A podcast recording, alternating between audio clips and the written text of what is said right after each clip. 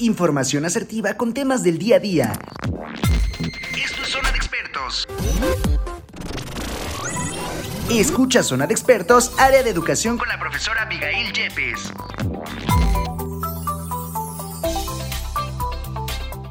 ¿Qué tal amigos de Rodomex? Para mí un gusto poder saludarlos en este juevesito, ya casi terminando el mes de septiembre y bueno, después del susto que nos llevamos con el temblor, que primero salimos muy contentos a hacer nuestro simulacro y a la hora casi exactamente, pues nos sorprendió el temblor. Pero bueno, pues vamos a tratar de estar muy atentos, de estar muy al pendiente, de que todos estemos muy tranquilos. Eh, yo sé que es una situación difícil que nos hace revivir a veces situaciones complejas, pero bueno, hoy tenemos un tema sasasasasasaso. Van a decir, Abigail, oye, estás exagerada. No. Iba a decir, no, no me importa, no, no es cierto. Porque tenemos un tema que la verdad es que es muy delicado, pero que realmente lo hacemos, pero donde realmente nos vemos, mm, pues, híjole, eh, realmente tenemos una, una parte que, híjole, que a veces no queremos reconocer. El tema de hoy es características de los padres tóxicos. Sí, señor, señora, mamá, papá. si usted creía que nada más es la novia, la esposa tóxica, la nuera tóxica, el marido tóxico, el tóxico o la tóxica, como lo dice la canción, pues ¿qué cree? Que no es cierto. Existe también eh, otras características de papás tóxicos.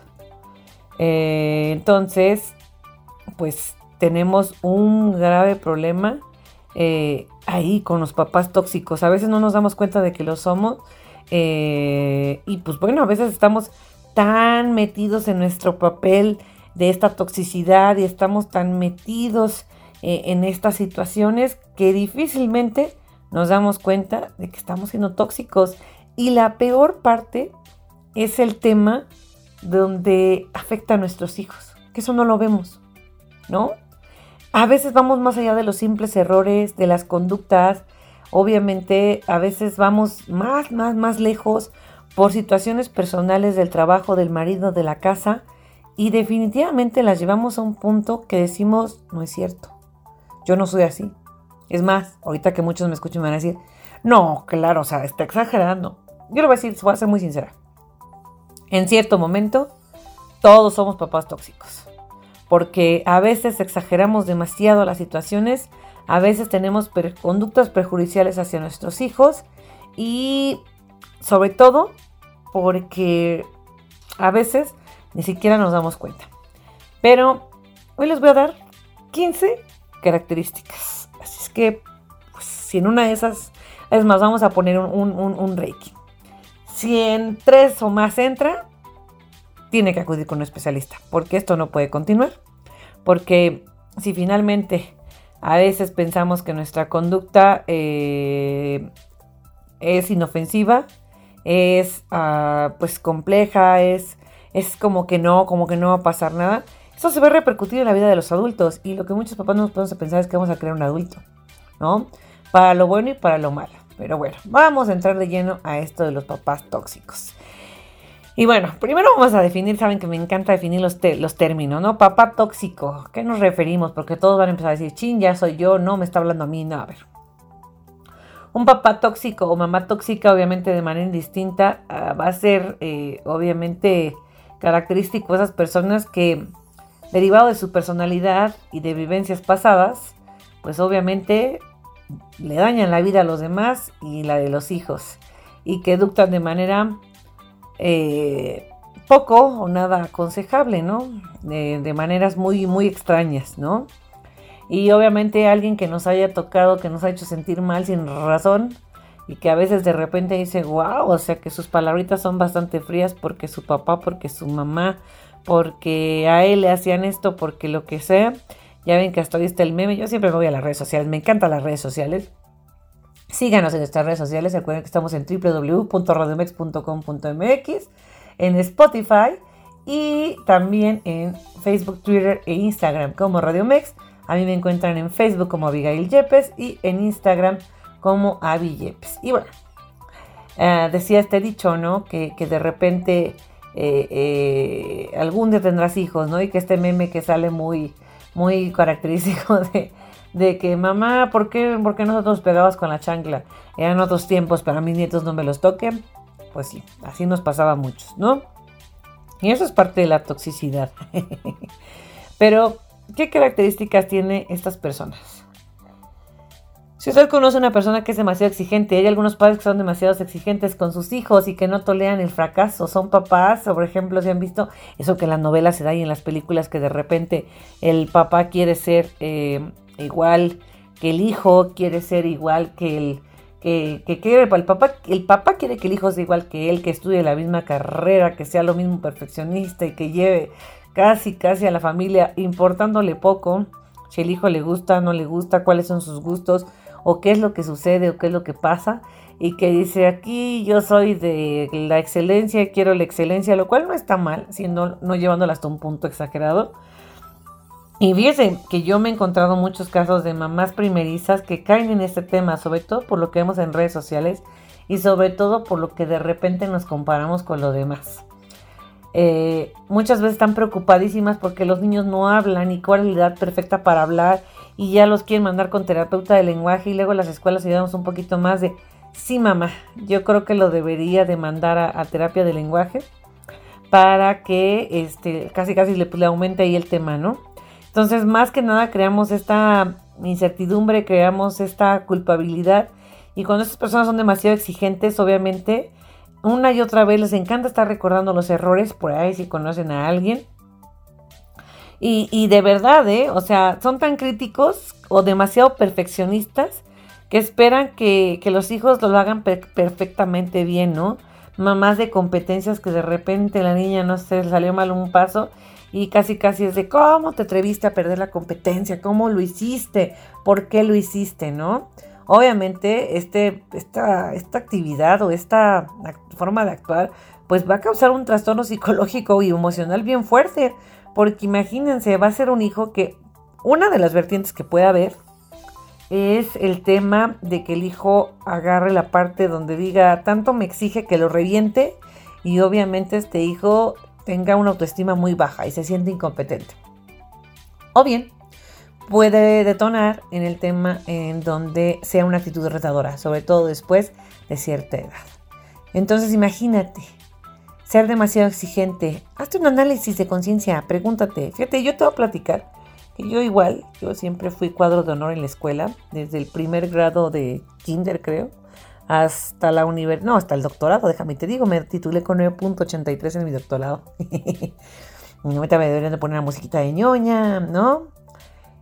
Y, y, los hijos hay que ver las capacidades, no porque los hagas menos, no porque tengan menor capacidad, pero de repente el carácter que tienen los hijos es diferente. Mi hijo, por ejemplo, es más relajado en la escuela, ¿no? Yo era de las que hacía, me, terminaba de comer me ponía a hacer la tarea. Hay hijos a los que tienes que estar guiando. Decía mi mamá, a los que tienes que estar arriando. ¿No? Y, fíjate que, a veces las situaciones son complejas porque no son igual que tú. Para él un 10 no, para mí un 10 significaba todo. Y mi mamá me decía, ¿qué tienen los otros que no tengas tú? Y yo decía, sí es cierto. Y hasta la fecha, ¿eh? Déjame y te digo que eso conmigo funciona hasta la fecha. Pero con él no. Él la competencia no le mueve. O sea, él que alguien vaya bien, ah, pues es que sí, qué bien, ¿no? pues yo soy así, yo voy así y pues me late, ¿no? Entonces, hay que, hay que primero estudiar bien a los hijos porque de repente los queremos hacer de nuestra forma y no van a ser. Yo al principio de la vida sí tenía un tema donde si yo no, pues que sea de 10 es de todo, ¿no? No te no que lo dejes que repruebe, porque claro que eso no se puede. Pero también conoce sus características, a la manera de exigir, a la manera en cómo lo hace. Segunda característica de los papás tóxicos, son manipuladores. ¡Auch!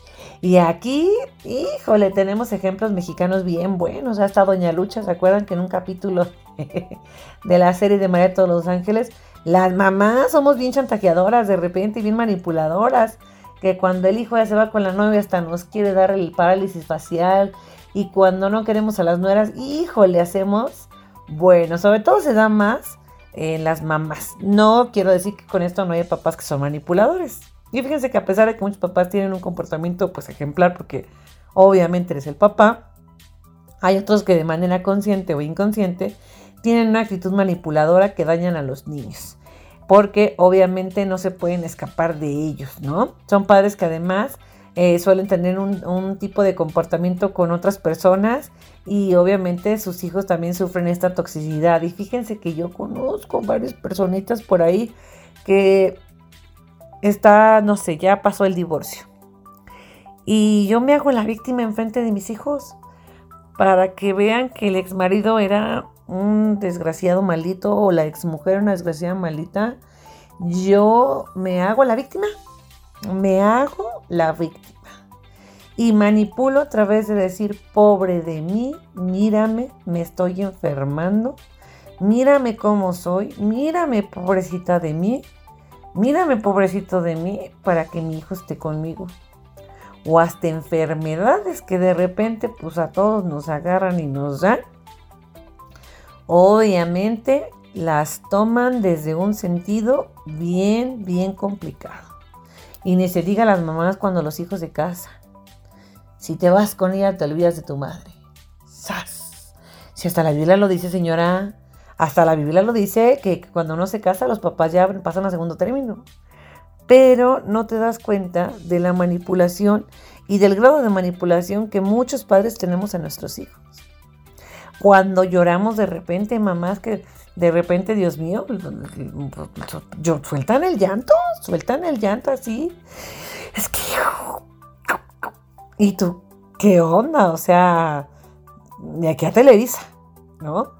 Porque el chiste es manipular y manipulamos por muchas cosas, por los sentimientos, por las enfermedades, por la posición que estamos jugando, por el tipo de relación, por cómo nos llevamos con el entorno familiar, por cómo nos vemos físicamente hablando o por cómo queremos ser tratados o tener ese lugar y ese espacio. Yo creo que en los hijos debemos de sembrar el amor sin tener que utilizar ninguna de estas herramientas, ¿no?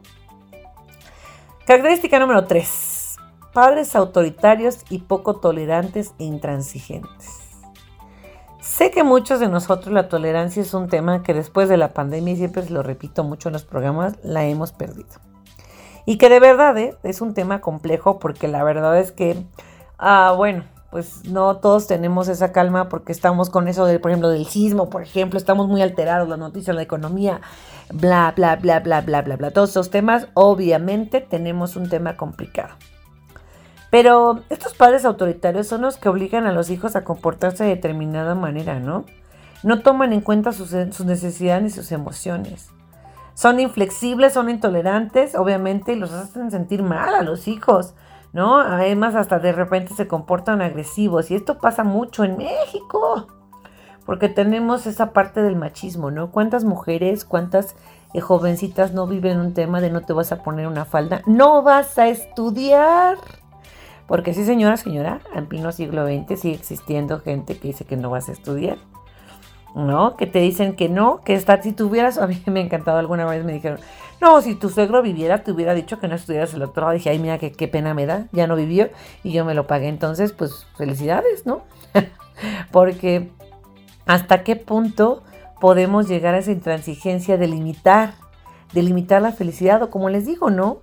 esa parte de decir, no, y vas a estudiar la carrera que yo estudié, ¿no? Yo conozco gente que no quería estudiar lo que lo que estudió, pero su papá le dijo, tu hermano lo estudió, ahí están los libros, estudiate eso. Y si no, lo siento mucho, yo no te apoyo. ¿Qué tanto obligamos a los hijos, no? A, de verdad, a, esta parte. La autoridad es buena, pero una cosa es ser autoridad y otra cosa es ser autoritario. Donde aquí mis charrones truenan. Y si mis charrones aquí no truenan, todo mundo está mal, ¿no? Todo mundo está mal, todo mundo está incorrecto. Y aquí las cosas se van a hacer como yo digo. Y hay de dos aguas. O se hacen como yo digo, o se hacen como yo digo, ¿no? Pues se hacen como tú dices, ¿no? Y a veces como padres no nos damos cuenta de cómo estamos orillando a los hijos a que se vayan de casa. Y un día nos decimos, híjole, ¿por qué se fue con el novio? Ay, pues es que, no, pero si aquí todo lo tenía, si no le faltaba nada, ¿no? Porque a veces no te vistas así, no te pintes así, no salgas así, no esto, no lo otro, no aquello. Ni siquiera son capaces de escuchar. Esos padres intransigentes ni siquiera son capaces de escuchar un porqué. No, siempre es porque yo lo digo, porque yo mando. Y si bien es cierto que en ciertas etapas de la vida no vamos a estar dando explicaciones a los hijos porque de repente sabemos que se merecen eh, cierta consecuencia por los actos, también es cierto que tenemos que hacer mucha comunicación con ellos para que se pueda hacer un vínculo. Pero vamos a una pausa comercial y regresamos. Recuerden, estamos aquí en www.radiomex.com, la radio de hoy.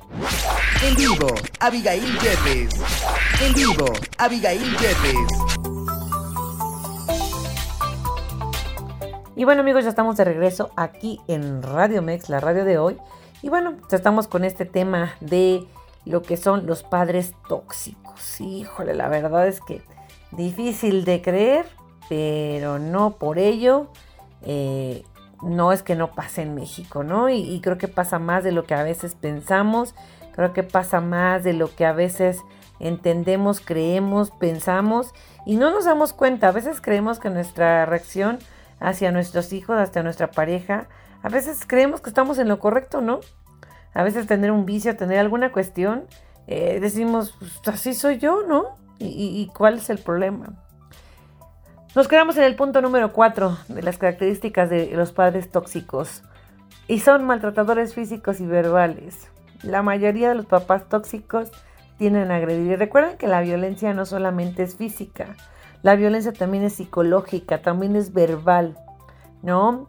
A veces somos muy daditos, a, sobre todo aquí en nuestro país, somos muy daditos a, ay, mira, estás bien gorda. Ay, ya te hubieras puesto a dieta, ya no comas tanto, ¿no? Es más, el marido tiende mucho a decirnos, ¿no? Ay, gordita. y todo así como de, qué chistoso, ¿no? A veces tendemos a poner sobrenombres y no sabemos a la persona cómo le cae. Y eso es maltrato físico, de verdad, y maltrato verbal. ¿Cuántas, cuántas mujeres no creen que la violencia, normalizan la violencia en México por el tema de que vivieron violencia en sus hogares, porque eran maltratados por sus papás o por sus mamás, porque de repente, pues órale, que porque no me gustó lo que hiciste, pues ahí te va un guapazo. Entonces, esa parte es bien complicada. Normalizamos violencia y luego vamos, cuando nuestros hijos, como les dije en un principio, cuando nuestros hijos crecen y salen de nuestro hogar, ¿qué, llevan? ¿Qué llevan en sus maletas? ¿Qué llevan en sus maletas?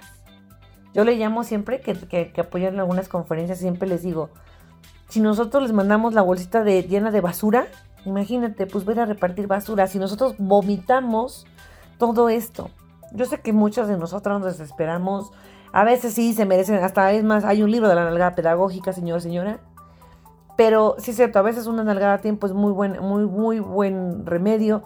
A veces sí un grito de oye, basta. A veces un castigo sí. Eh, una consecuencia más que un castigo es necesario. Pero a veces la, normalizamos.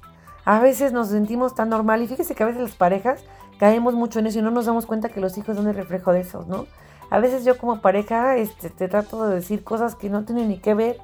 Y cómo nos hablamos como pareja, sobre todo, detona mucho en los hijos porque este problema del maltrato genera muchos problemas en la autoestima y difícilmente una persona que vive maltrato físico, psicológico o verbal va a poder superarlo, a menos de que acuda con un especialista. Y a veces de verdad se nos sale decir las cosas, ¿no? Sobre todo, sobre todo con lo del peso o con lo de la cuestión eh, fisonómica. Se nos sale decir mucho, ¿no? Ay, pues yo me, les juro que se me retuerce, miren, me pongo trabalenguas.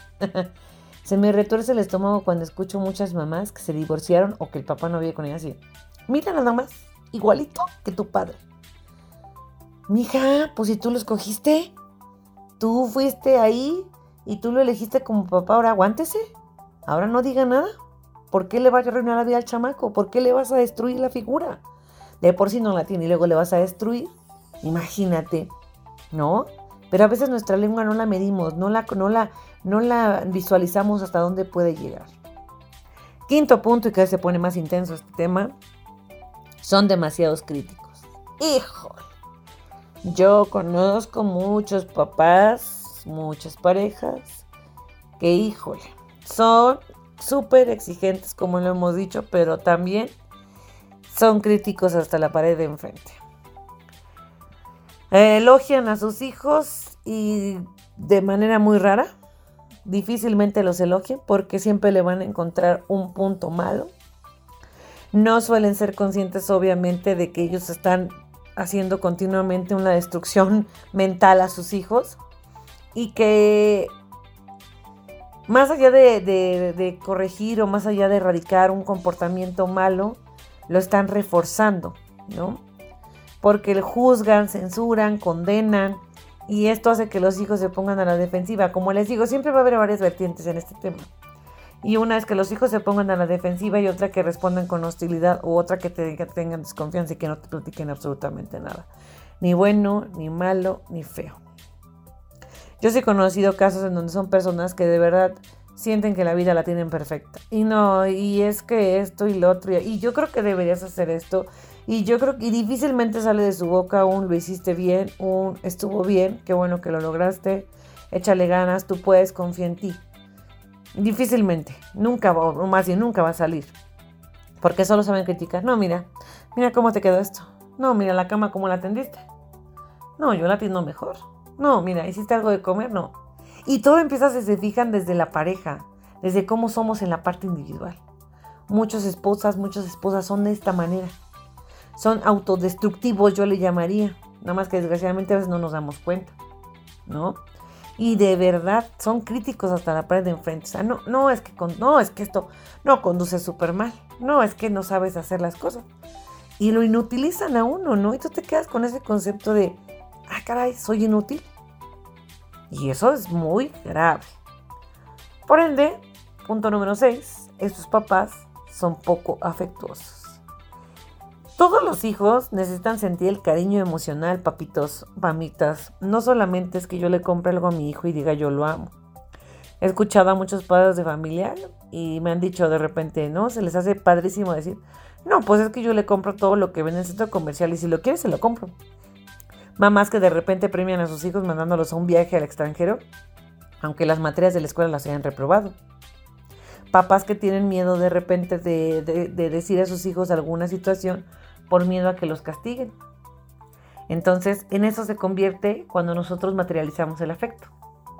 Si nosotros le damos al afecto el tema del cariño como tal, del poder ayudar en los malos ratos, del crear un vínculo afectivo con ellos, del crear modelos familiares que obviamente tienen en la base el afecto y la confianza, donde tú me puedes decir, te escucho y te digo, voy a emitir mi opinión, pero esta es mi opinión, considero esto tú cómo ves, cómo podemos solucionarlo, invitando siempre a la creación, a la suma, no al deterioro.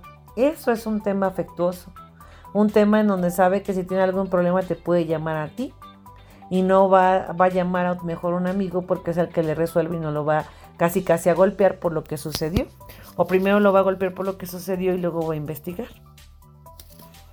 Y bueno, obviamente y en cadena son padres, número 7, poco comunicativos. Porque la comunicación en las relaciones interpersonales va a ser básica para evitar conflictos.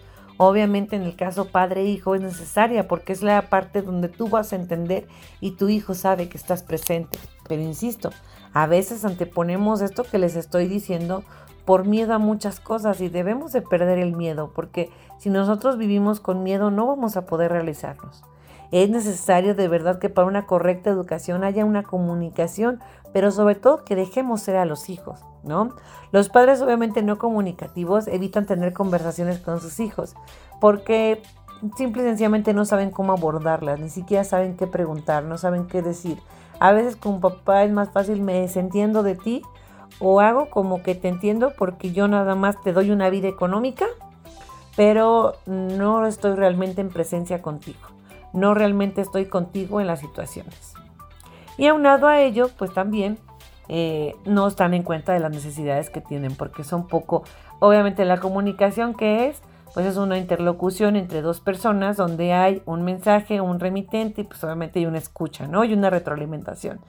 Obviamente en este caso pues no aplica, no va a aplicar.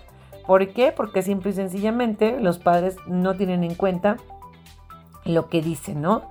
Muchas veces eh, no tomamos en cuenta cómo lo decimos, dónde lo decimos, eh, los regaños, por ejemplo, ¿no? Esta parte de a lo mejor tener alguna, algún tema de, de, una consecuencia, no enfrente de los amigos, ¿no? No ridiculizar a los hijos, pero a veces parece que nos pagan por decirlo, ¿no?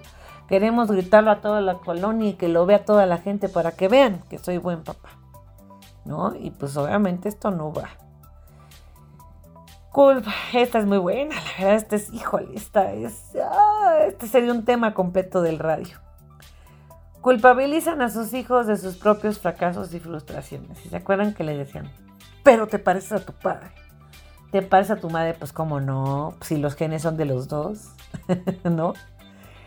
De verdad es que a veces estamos tan a disgusto con nuestra propia vida que nos sentimos tan fracasados y nos sentimos tan, tan, tan derrotados que a veces el no hablar también es una culpa, ¿no?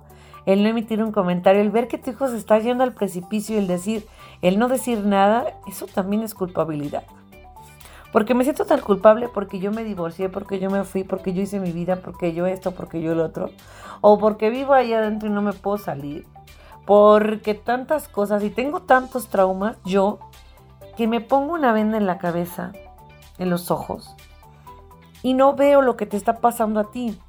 Y yo creo que así como lo decía hace rato de broma y de en serio de que es la Biblia que pasamos, los, los papás pasan a segundo término, nuestra vida como padres también tiene que pasar un poquito a segundo término. Cuando tú tienes un hijo te abocas a él. Ojo, no quiero decir que ustedes estén cuerpo y alma 24 horas al día. Me queda claro que tienen que trabajar, vivir, comer y tener una vida de pareja. Pero o organizas bien tu vida o definitivamente haces a un lado un poco tus traumas y tus cuestiones. Porque por lo general se proyectan en los fracasos, de, los fracasos que tienen, ¿no? Y se proyectan tanto en, los niños y en, las personitas que de repente, ay, yo he escuchado gente que de verdad me dan ganas de aventarle lo que tenga yo en la mano. Ay, es que eso lo hace tu padre. No, es que mira, eres igualito. Yo nomás digo, ojalá que sea lo bueno, ¿no? Porque por lo general tenemos un grave problema y siempre resaltamos lo malo. Y echarle la culpa a tus hijos o mamás, que si yo he escuchado y que de verdad me he quedado muy sorprendida, es que por tu culpa, mírame dónde tengo que estar. Agray, el chamaco no pidió venir al mundo, porque él no les dijo, tráeme al mundo, mamá, llévame al mundo. No, nunca les pidió esa parte. Nunca les dijo que él quería venir. Si por ahí nos falló la cuenta, o por ahí, por una noche de copas, una noche loca, asumamos nuestra responsabilidad y hoy veámoslo del lado más positivo y pongámonos como meta dar una vida de calidad a esta persona. Dejemos de culparla que porque si yo, que porque si tus abuelitos, gente que de verdad, yo de verdad los invito que, que vamos a hacer un taller, porque de hecho lo estoy generando, donde limpiemos estos, estaremos estas heridas de verdad, porque es bien, bien, bien, bien importante el hecho de, poder estar completos para poder criar a alguien. Difícilmente, imagínense, yo tengo, imagínense una pelota, visualicemos una pelota, cierren un poquito sus ojos y visualicen una pelota. Ahora imagínense la llena de hoyos, que son todas estas características. ¿Se imaginan? ¿Cómo un niño va a jugar con ella? Imposible porque tiene demasiados hoyos. Entonces, por favor, no nos proyectemos, no culpabilicemos a nuestros hijos de nuestro entorno. Cada quien es responsable de lo que hacemos y de las decisiones que tomamos. Y si tú elegiste, perdón por la palabra, al patán, patana, aquella que no te respondió, que no se hizo cargo, o que se divorció de ti, que se consiguió a otra y que te la pasea por enfrente, I'm so sorry, baby. Tú lo decidiste, ahora enfrenta tu problema, pero tú como adulto, no involucres a tus hijos. No envenenes el corazón de tus hijos, por favor. Y deja de pensar en ti nada más y ponte a pensar en tus hijos y en el proceso que están pasando. Y que también ellos los dañen esa parte emocional. Caray, parece que me enojé. Punto número 9. Que es otra de las cosas que también hacemos. Si no, si no somos de uno, así que si no somos agua caliente, somos agua fría. Proyectar nuestros sueños en los hijos.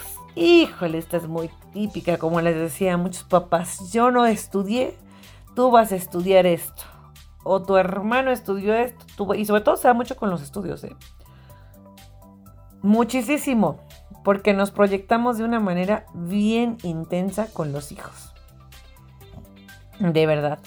Nos proyectamos de tal manera que no, no, no, no, no, no, no, no. A veces yo veo señoras que, que de repente, este, pues yo sé que, que a veces queremos regresar a la juventud, pero, pero controladas y calmadas, ¿no? Porque a veces nos comportamos como adolescentes y nos proyectamos en ello. ¿No? En las expectativas que no pudimos cumplir o en aquellas cosas que nosotros fallamos, queremos que los hijos sean, ¿no? Hay veces hay cosas que yo he escuchado de repente, no fui bailarina, pero mi hija es bailarina, ¿le gusta el baile? No, no me importa, pero lo tiene que practicar. La cantada, no es buena para cantar, pero tiene que cantar porque yo me quedé con ganas de cantar. ¡Ah, caray! ¿No? Y es un ejemplo muy típico de la bailada, ¿no? O sea, bailale, hija, bailale. Y dice, no, o sea, mamá, no me gusta bailar, no me importa, pero es que yo quisiera ser una bailarina. De hecho, todavía un programa en Estados Unidos de una mujer que se llamaba Abby y que les ponía bailes a las niñas, ¿no? Y que ponían a competir y las mamás así de, no, y es que se está pasando, que no sé qué, y todo así como de, wow, qué intensas, ¿no? Porque a veces así nos ponemos, o el papá que yo no fui futbolista, mijo, pero tú vas a ser futbolista, papá, pero no me gusta el fútbol. No importa, mijo. Cada ocho días a echar nuestra cascadita y, nuestra cerveza, porque eso es de hombres. No nos proyectemos, superémonos. Yo creo que antes de ser padres nos deberían de poner a hacer algunos ejercicios, pero bueno. Punto número 10, y no menos importante. Excesivamente protectores. Y aquí, ouch. ¿Usted se ha preguntado alguna vez si usted ha enfermado a su hijo. Yo conozco mamás que de repente, de verdad, con el respeto que me merecen, dicen que sus hijos son alérgicos hasta la vida. Pero más bien son traumas de ellas o de ellos, papás, mamás, no se sientan aludidos. Y a veces no se dan cuenta que al niño lo están apretando tanto, tanto, tanto, tanto, tanto, tanto, tanto, tanto, tanto, tanto, porque no quieren ni que le pegue la luz, el aire, el sol. Y he conocido de papás, sobre todo de papás que tienen bebés apenas. Ojo, porque esto aplica desde los cero meses hasta los años que tenga el hijo. Y lo asfixian tanto que de verdad es algo bien sorprendente. O sea, son papás donde de verdad el chico en la escuela Tú lo ves libre, contento, juega, interactúa. Pero de repente, no sé, se cayó, le pasó algo, eh, cuestiones muy, muy mínimas. No, es que ya está pasando esto. A ver, tranquilo, tranquilo, o sea, demasiada preocupación, demasiada tensión sobre un hijo, demasiadas expectativas, los ojos ahí puestos y yo quiero que sea Está bien que tengamos unas expectativas muy altas en nuestros hijos, porque eso es lo que tenemos que tener, creer que son los mejores, pero ojo, también no hay que excedernos, porque si hay casos en donde de repente pareciera como que nos turbamos tanto que no pensamos, ¿no? No los dejamos a salir con los amiguitos, no queremos que convivan, no queremos que estén en la escuela, no queremos que hagan absolutamente nada. Queremos que casi casi estén en una incubadora porque eso es lo que nosotros creemos.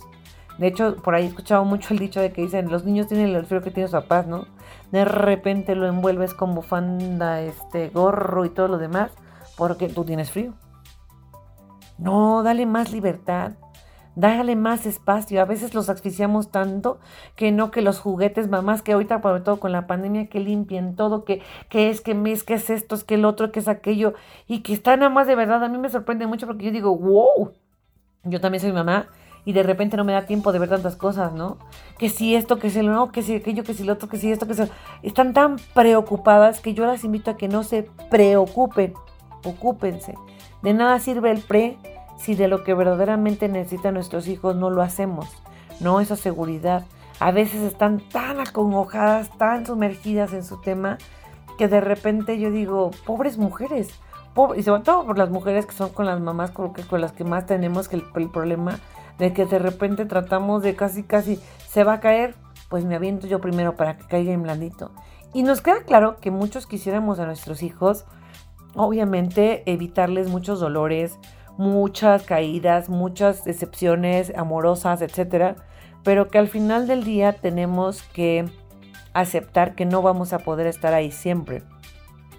Yo siempre les digo a las personas y en mi vida personal lo aplico, yo considero que todas las partes tienen un principio y un fin, por bien, por mal, por vida, por muerte, por salud, por enfermedad, por lo que tú me quieras y mandes, todo tiene un principio y un fin. Entonces no puedes eh, pensar que vas a ser eterno para tu hijo y resolver toda la vida, porque eso vas a ser un hijo codependiente y lo hemos platicado hasta dónde llega la codependencia de un hijo y hasta dónde llega el que tú le resuelvas la vida completa, el que tú lo sobreprotejas, el que tú casi casi quieres que no lo toque ni siquiera el aire porque te lo desgasta. Cuidado, cuidado si tú haces esto, porque a veces también se enfrascan tanto en sobreproteger al chamaco que desgraciadamente desprotegen otras áreas de su vida y una de las más importantes es la relación de pareja. A veces estoy tan abocada y a veces también ya he fastidiado tanto a mi esposo o a mi esposa en donde yo estoy tan abocado a que, no, esto, lo otro, aquello, ¿no? Y visualizando y como que generando conflicto porque no quiero que nada le pase, porque no, no, esto no va a pasar de aquí, porque quiero que las cosas se hagan a mi manera, que, ouch, descuidamos unas partes bien importantes. Entonces, ojo de verdad, porque a veces lo hacemos sin pensar, a veces lo hacemos, eh, como les digo, se van convirtiendo en comportamientos muy naturalizados y sobre todo más ahora con la pandemia son comportamientos realmente que, hemos tenido. Yo creo que hoy la mayoría de las personas sufrimos un estrés y hasta en cierto punto cierta esquizofrenia en el sentido de que estamos muy alterados, de que estamos obviamente muy consternados con todas las situaciones que pasan. Nunca creímos que un virus llegara y llegó. Hoy tenemos que andar con un cubrebocas y tenemos que hacer una serie de actividades a las cuales no estamos acostumbrados. ¿Qué pasa con estos sismos? No? Pues desde el 85 hasta el 2017, pues habían pasado muchísimos años. Y del 2017 a la fecha, pues obviamente ha habido varios sucesos que nos han impactado. Pero ojo, tenemos que también aprender a dar seguridad y aprender a dar herramientas y elementos. Lo principal en un hijo no es sobreprotegerlo, es darle un criterio importante para que él pueda discernir entre lo bueno y lo malo. De nada sirve que a tu hijo tú lo sobreprotejas en la adolescencia, de que no tome, no fume, no haga esto, no lo otro, aquello, si no has formado en él un criterio en donde él, de él nazca y decida, no tengo que fumar, no tengo que tomar por imitación de mis amigos. Porque eso es mejor a que tú intentes taparle el sol con un dedo, porque al final de cuentas eso no se va a poder hacer. Entonces tu verdadero objetivo en esta situación es darle de verdad un criterio lo suficientemente fuerte donde él logre discernir entre lo bueno y lo malo y él diga qué es lo que le conviene a él y qué no le conviene a él y te tenga la suficiente confianza como para poder platicar contigo y poder entablar una conversación. Bueno, punto número 11. No aceptan las amistades. Muchos papás tóxicos, híjole, les ven el pero a los amiguitos. No, porque ese está muy esto, porque esto está muy lo otro. No les gusta que se mezclen sus hijos, ¿no? Porque no tienen carrera, porque traen tatuajes, porque no sé qué, porque esto, porque el otro, porque aquello, porque todo. Si bien es que los papás tenemos un ojo clínico a veces para detectar amistades que no son buena influencia para nuestros hijos, también es importante que los dejemos que también ellos se den cuenta. Insisto, va muy ligado con la parte de arriba.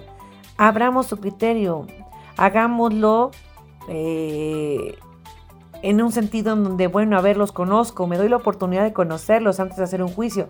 Porque, ojo, si tú primero le agarras a tu hijo, ay no, o sea, ni lo conoces, ¿no? Ay, tu amiguito ese me cae tan mal. Mamá, no lo conoces, no, pero me cae mal. Pues, o tu amiguita esa. O papá, me cae, no, tu amigo me cae mal. A ver, espérame tantito, conócelo.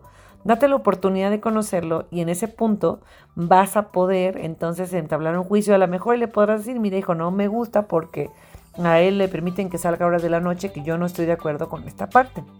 Pero no lo hacemos de esa manera, siempre nos damos a la crítica.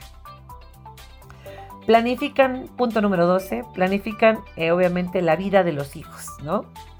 Y yo sé que los, los padres estamos preocupados porque los hijos puedan tener una vida y que tengan una carrera y que obviamente tengan un futuro y que tengan un porvenir y que puedan destacar en el área donde se desarrollen y puedan ser felices y puedan estudiar lo que ellos quieren, bla, bla, bla, bla, bla, bla, bla, bla. Pero eh, cada uno de nosotros obviamente tiene que aprender a vivir en función de sus propios sueños y expectativas. No podemos reproducir la vida y como les decía, ¿no? esto de planificar la vida de hija, te quiero aquí, te voy a casar, te voy a poner esto. A veces crea muchos conflictos, de hecho, cuando, sobre todo cuando viven en pareja. Esta polarización de que de repente como padres les ponemos a los hijos casi casi. Pues elige, tu marido o yo. A ver, momento. imagínense para la persona que le están poniendo a hacer esto, ¿no? Son dos personas a las que tú quieres y no puedes elegir entre las dos. obviamente es que es muy difícil que esto suceda. Por eso es bien importante que no tratemos de planificar la vida.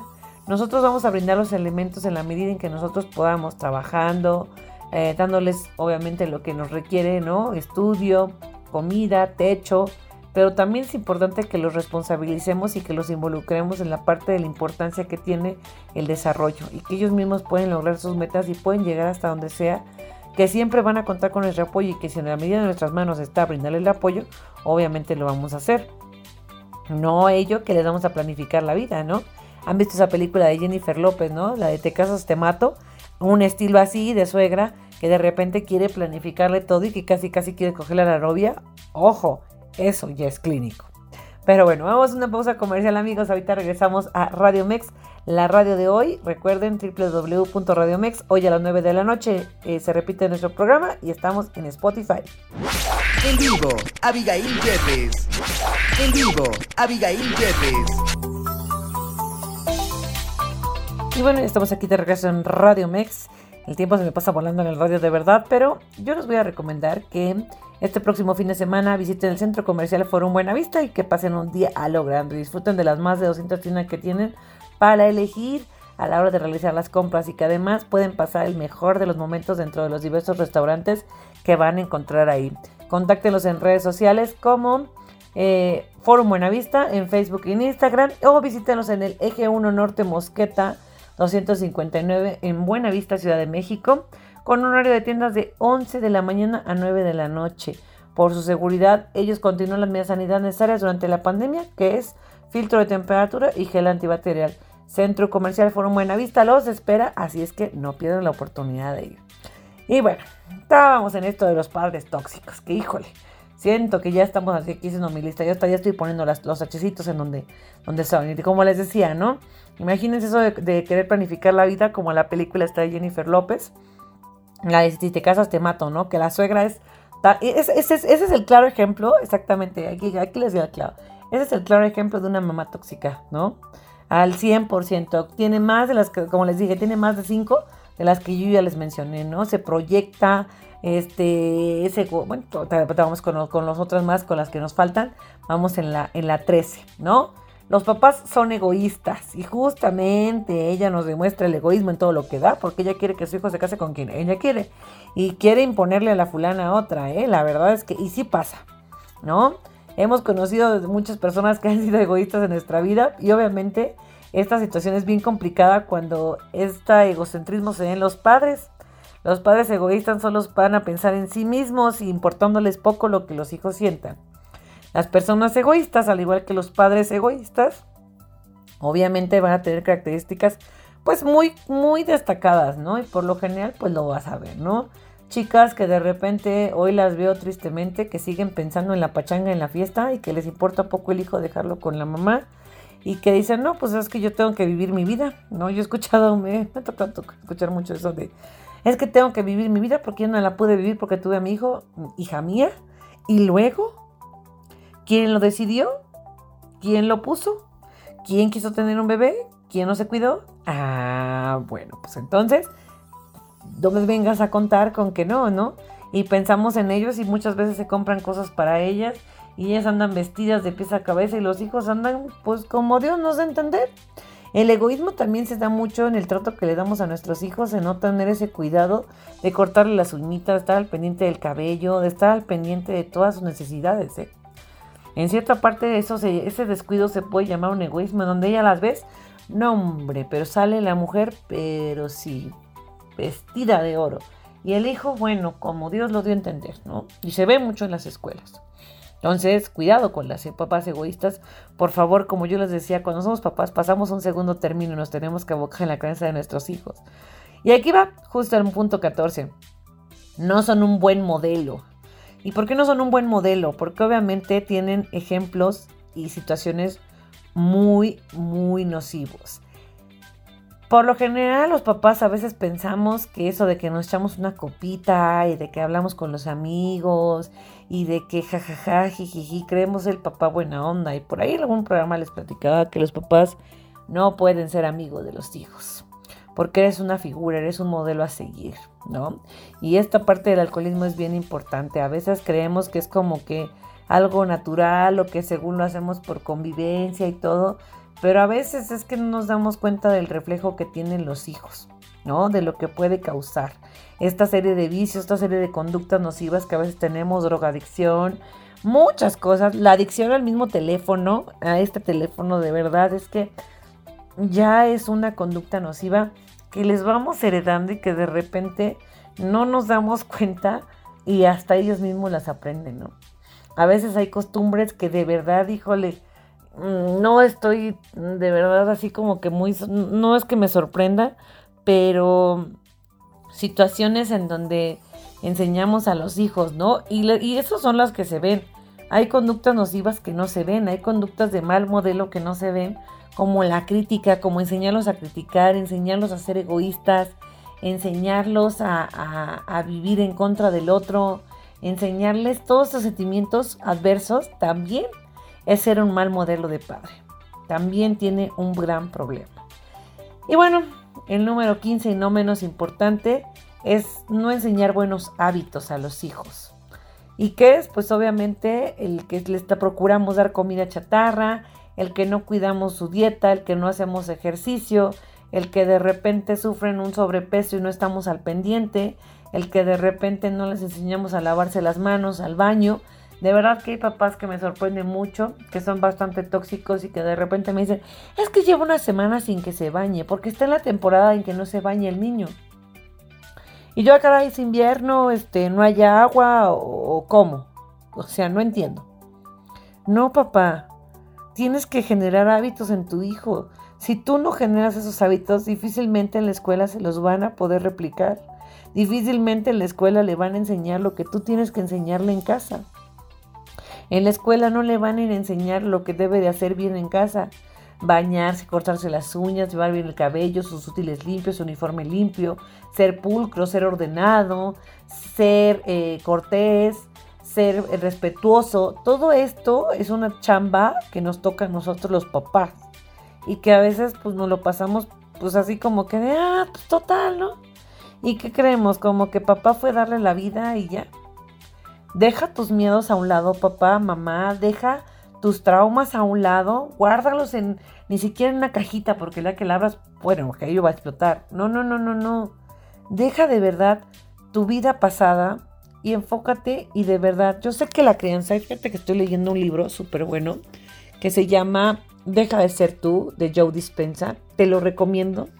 Te lo recomiendo al máximo porque de verdad es que hay que dejar a veces de ser nosotros. A veces hay conductas que no entendemos y que a veces las repetimos y las repetimos y parece ya un patrón que, que, no solamente, ¿no? Eh, a veces decimos, no, es que qué está pasando en mí, les gritamos y todo este tema de cómo salen los hijos, cómo cómo se vive, cómo vivo yo esta, esta parte de mi ser, que a veces ni yo mismo me entiendo. Yo te invito a que lo leas, la verdad es una muy buena lectura para que puedas entender y sobre todo para que te des cuenta de que a veces esto, esto que tú estás haciendo como normal no es normal y sobre todo le estás causando el mayor de los daños a tu hijo, ¿no? Que a veces esta parte, fíjate que eso que te decía que lo enfermabas, otro libro que también te recomiendo mucho es el de eh, piense, con, piense y hágase rico, que es otro gran autor, ahorita te digo de qué autor, de Napoleón Hill. Y justamente en el capítulo primero, Napoleón Hill nos narra cómo él a su hijo con una discapacidad lo aboca o lo enseña a saber que no tiene una discapacidad, que no nació sordo de nacimiento y lo motiva tanto que el muchacho se siente normal. Entonces, esa es la verdadera tarea que tenemos como papás. Ese es la verdadera, el verdadero reto que tenemos como papás. Sabemos que tenemos problemas, sabemos que llevamos una economía del hogar, sabemos que definitivamente hay muchas situaciones que de repente eh, nos acongojan, que de repente nos hacen sufrir, pero también es cierto que estamos creando un modelo que vamos a enviar después a la sociedad y que tenemos que hacerlo lo más, no perfecto, porque no queremos cosas perfectas, sino lo más humano posible. ¿Y a qué me refiero con humano? Con sentimientos, con valores, con ideales, con metas, con un apego a la realidad, que conozca que obviamente las cosas quizás no son lo más fácil posible, pero sobre todo que entienda que con trabajo, esfuerzo, lo puede lograr. Un, un, modelo donde tú te sientas como padre satisfecho, porque no es que todo el día te la vivas cuidándolo, él se puede cuidar, porque en ese momento que estés tú, tú vas a estar tranquilo de que él va a poder tomar las mejores decisiones. No adelantes etapas de tus hijos, no quieras que se independicen cuando todavía no pueden, no quieras que vivan con la novia cuando todavía no, no son independientes económicamente, cuando todavía están estudiando. No permitas que todo lo que tú a lo mejor no viviste o viviste adelantadamente te ciegue y te veas. No permitas igual que tus vicios te cieguen. A veces creemos que estos vicios son y es bien difícil de quitarlos. Hazlo por tus hijos, de verdad. Ayúdame a crear una mejor sociedad porque te juro que se puede. Yo te ayudo a que estos dos libros, de verdad te los recomiendo en un tiempo libre que te des, ten un poco de calma y léelos. Así es que, bueno, pues yo me despido de ustedes, que tengan un extraordinario jueves. Eh, recuerden, estamos aquí en Spotify, nuestro programa, si te lo perdiste, pues no, ponle en Spotify, www.radiomex.com, Facebook, Twitter, Instagram, Radiomex. Yo soy servidora Abigail Yepes y nos vemos el próximo jueves. Escuchaste Zona de Expertos con la información asertiva del día a día con los profesionales.